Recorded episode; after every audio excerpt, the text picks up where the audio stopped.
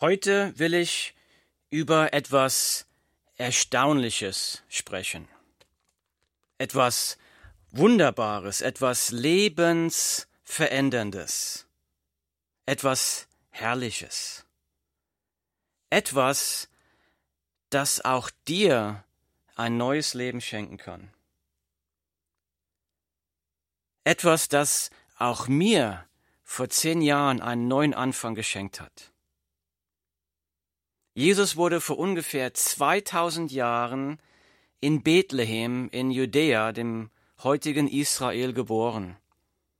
Und die Bibel sagt, dass Gott in dem Moment die Gestalt eines Menschen angenommen hat. Die Bibel sagt, Gott kam zu uns als Baby. Aber warum kam Jesus als Mensch zu uns? Und ich lese die Antwort in der Bibel. Ich lese. Sie wird aber einen Sohn gebären, und du sollst ihm den Namen Jesus geben. Denn er wird sein Volk erretten von ihren Sünden. Zitat Ende. Das war die Bibel, Matthäus Kapitel 1, Vers 21. Die Bibel sagt also, Jesus wurde geboren, um Menschen zu retten. Von was? Von ihren Sünden zu retten. Also Jesus kam, um Menschen wie dich und wie mich zu retten. Wenn ich das lese, dann stellen sich mir zwei Fragen. Nummer eins, warum müssen Menschen von ihren Sünden gerettet werden? Und Nummer zwei, wie kann Jesus jemanden von Sünden retten? Also das Warum und das Wie. Also Frage Nummer eins, warum müssen Menschen von ihren Sünden gerettet werden? Was ist Sünde? Sünde ist, Dinge zu tun oder zu denken, die Gott nicht gefallen. Die Bibel sagt zum Beispiel, wenn ich eine Frau mit lustvollen Augen ansehe, dann habe ich schon Ehebruch mit ihr in meinem Herzen begangen. Das ist Matthäus Kapitel 5, Vers 28. Also die Bibel sagt hier ganz klar, dass selbst böse Gedanken, also selbst diese lustvollen Gedanken, können schon Sünde sein. Sünde ist so zu leben, wie ich es für richtig halte, als ob es Gott nicht gäbe. Sünde ist zu sagen, ich entscheide, was gut und was böse ist. Sünde ist zu sagen, ich will mir von Gott nicht sagen lassen, was ich zu tun und zu lassen habe. Aber was kommt dabei heraus, wenn ich so lebe? Die Bibel sagt das ganz klar, dabei kommt raus Streit und Wut, Rechthaberei, Unwilligkeit, jemandem zu vergeben, Neid, Eifersucht, kaputte Beziehungen, Selbstsucht, selbstzerstörerisches Verhalten, zum Beispiel Drogen, Alkohol, außerehelicher Sex und so weiter. Jede Sünde verletzt jemanden, entweder seelisch oder körperlich, aber jede Sünde verletzt. Sünde bringt Leid und Elend in diese Welt. Weil Gott heilig und gerecht ist, muss Gott jede Sünde bestrafen. Die Bibel sagt, dass dieses Gericht nach dem Tod stattfindet. Jemand kam einmal zu Jesus, wir lesen das in der Bibel, und fragte Jesus, was ist das wichtigste Gebot? Jesus gab die folgende Antwort. Jesus sagt hier, du sollst den Herrn, deinen Gott, lieben mit deinem ganzen Herzen und mit deiner ganzen Seele, mit deinem ganzen Denken. Und du sollst deinen Nächsten lieben wie dich selbst. Das steht in der Bibel Matthäus Kapitel 22, Verse 37 bis 39. Jesus, der Sohn Gottes, sagt hier also ganz klar, die beiden wichtigsten Gebote sind Nummer eins, Gott mit ganzer Kraft, mit ganzer Seele, mit ganzem Herz, mit ganzem Denken zu lieben und alle meine Mitmenschen so zu lieben, wie ich mich selbst liebe. Und ich möchte dir jetzt eine Frage stellen, aber nicht, um dich zu verklagen, sondern um dir zu helfen. Hier ist die Frage. Kannst du ehrlich sagen, dass du Gott mit ganzem Herzen und ganzer Kraft liebst? Kannst du wirklich sagen, dass du jeden deiner Mitmenschen wie dich selbst liebst? Alle deine Arbeitskollegen, alle deine Verwandten, alle deine Nachbarn? Die Bibel sagt, jeder Mensch muss einmal sterben und dann vor Gottes Gericht stehen. Und wenn du heute vor Gottes Gericht stehen würdest, wo würdest du die Ewigkeit verbringen müssen? Die Bibel sagt das so, denn alle haben gesündigt und verfehlen die Herrlichkeit, die sie vor Gott haben sollten. Zitat Ende. Die Bibel, Römer 3, Vers 23. Die Bibel sagt hier ganz klar, alle Menschen haben gesündigt, alle Menschen sind Sünder, alle Menschen sind hoffnungslos vor Gott verloren. Und deshalb müssen Menschen von ihren Sünden gerettet werden. Gott sei Dank, Gott will retten. Deshalb sandte er Jesus, um uns von unseren Sünden zu retten, aus Liebe. Das war Frage Nummer eins. Warum müssen Menschen von ihren Sünden gerettet werden? Wir haben damit diese Frage beantwortet. Frage Nummer zwei war, wie kann Jesus jemanden von Sünden retten? Die Bibel sagt, dass Gott 100% gerecht ist. Ein gerechter Richter muss jede Straftat bestrafen sonst wäre der Richter nicht gerecht, sondern korrupt. Die Bibel sagt aber auch, dass Gott barmherzig ist. Das heißt, Gott vergibt, Gott liebt und Gott verzeiht.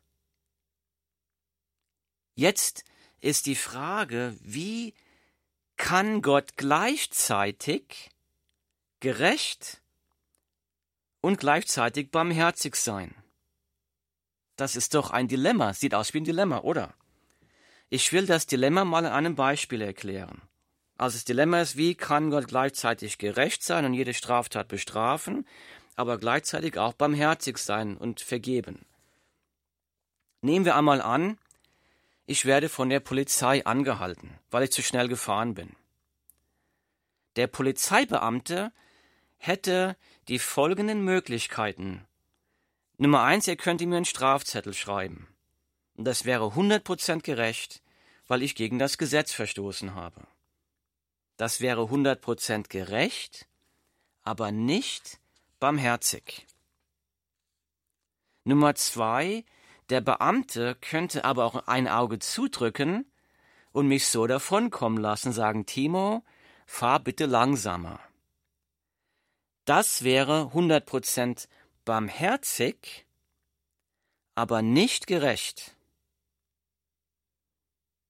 So, wie kann Gott gleichzeitig gerecht und barmherzig sein? Das würde in unserem Beispiel folgendermaßen aussehen. Der Polizeibeamte könnte mir den Strafzettel schreiben, das wäre 100% gerecht, Aber er könnte sagen, Timo, ich werde diesen Strafzettel aus eigener Tasche für dich bezahlen. Das wäre dann auch 100% barmherzig. Und das ist genau das, was Jesus Christus für dich und für mich getan hat. Jesus Christus, der Sohn Gottes, ging vor 2000 Jahren freiwillig zu einem qualvollen Tod am Kreuz. Am Kreuz sagt Jesus zu dir und zu mir, du bist schuldig, weil du gegen die Gebote Gottes verstoßen hast. Aber weil ich dich liebe, will ich dir vergeben, und ich selbst habe die Strafe für deine Sünden am Kreuz schon bezahlt. 100% barmherzig. Die Bibel sagt das so. Ich lese, denn der Lohn der Sünde ist der Tod. Aber die Gnadengabe, Gnadengabe ist, bedeutet ein unverdientes Geschenk. Aber die Gnadengabe Gottes ist das ewige Leben in Christus Jesus, unserem Herrn. Römer 6, 23. Nochmal. Der, denn der Lohn der Sünde ist der Tod, aber die Gnadengabe Gottes ist das ewige Leben in Christus Jesus, unserem Herrn. Die Bibel Römer 6, Vers 23. Das ist eine herrliche, eine lebensverändernde Botschaft. Diese Rettung, das heißt die Vergebung der Sünden, Frieden mit Gott und ewiges Leben. So diese Rettung durch Jesus Christus ist eine Gnadengabe Gottes, ein unverdientes Geschenk. Und dieses unverdiente Geschenk bietet Gott jedem Menschen an, auch dir, auch heute. Egal, was du in der Vergangenheit getan hast oder nicht getan hast, viele Leute sagen, Gott kann mich nicht lieben. Wenn du wüsstest, was ich in meinem Leben schon ausgefressen und kaputt gemacht habe, Gott kann mich nicht lieben. Die Bibel sagt, wenn du nicht glaubst, dass Gott dich lieben kann, dann schaue nur auf das Kreuz. Denn am Kreuz hat Gott seine Liebe zu dir bewiesen.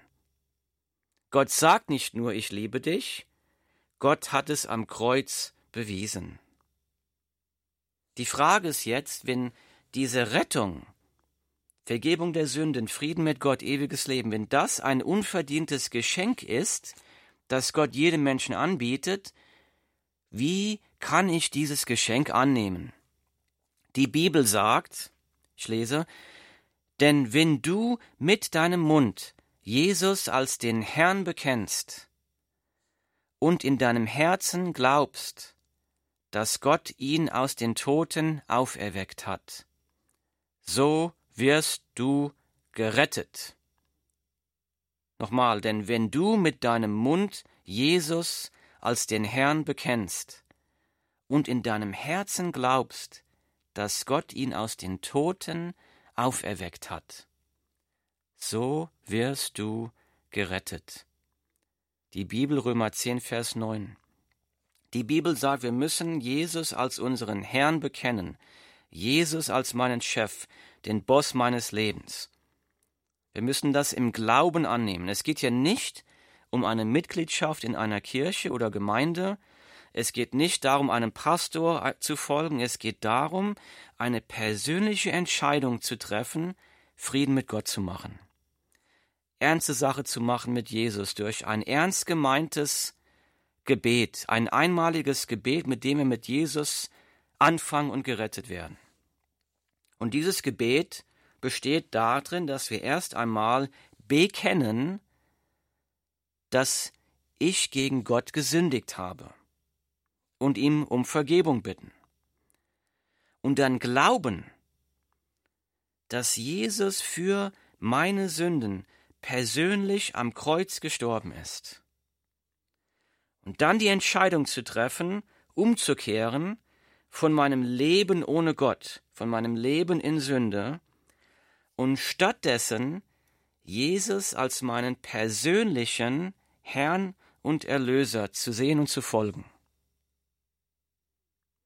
Und ich kann es natürlich nicht. Ich kann nicht ein perfektes Leben leben aus eigener Kraft. Aber wenn ich dieses Gebet bete und sage, ich glaube, äh, ich bekenne, dass ich ein Sünder bin und ich glaube, dass Jesus, du bist für meine Sünden gestorben und ich will dir folgen. Ich will mein Leben aufräumen. Und wenn dieses Gebet ernst gemeint ist, dann sagt die Bibel, dass in dem Moment wir von neuem geboren werden. Wir werden dann mit dem Heiligen Geist Gottes erfüllt. Gott gibt uns dann die Kraft, unser Leben zu verändern, zu erneuern. Er wird uns dann langsam verändern. Wir werden zu neuen Menschen. Dann fängt ein neues Leben an. Dann haben wir Gemeinschaft mit Gott, eine persönliche Beziehung mit Jesus Christus. Und dann hat das Leben eine ganz neue Dimension einen ganz neuen Sinn, eine ganz neue Erfüllung. Jesus kam in die Welt, um dich und mich von unseren Sünden zu retten, um Frieden mit Gott zu machen, auch für dich. Was hält dich davon ab, dieses unverdiente Geschenk heute anzunehmen. Himmlischer Vater, wir danken dir für deine unendliche Liebe. Wir danken dir für das größte Geschenk, für das Kreuz. Wir danken dir, dass jeder Sünder, dass ich zu dir kommen kann, jeder Sünder und ich, wir können alle zu dir kommen.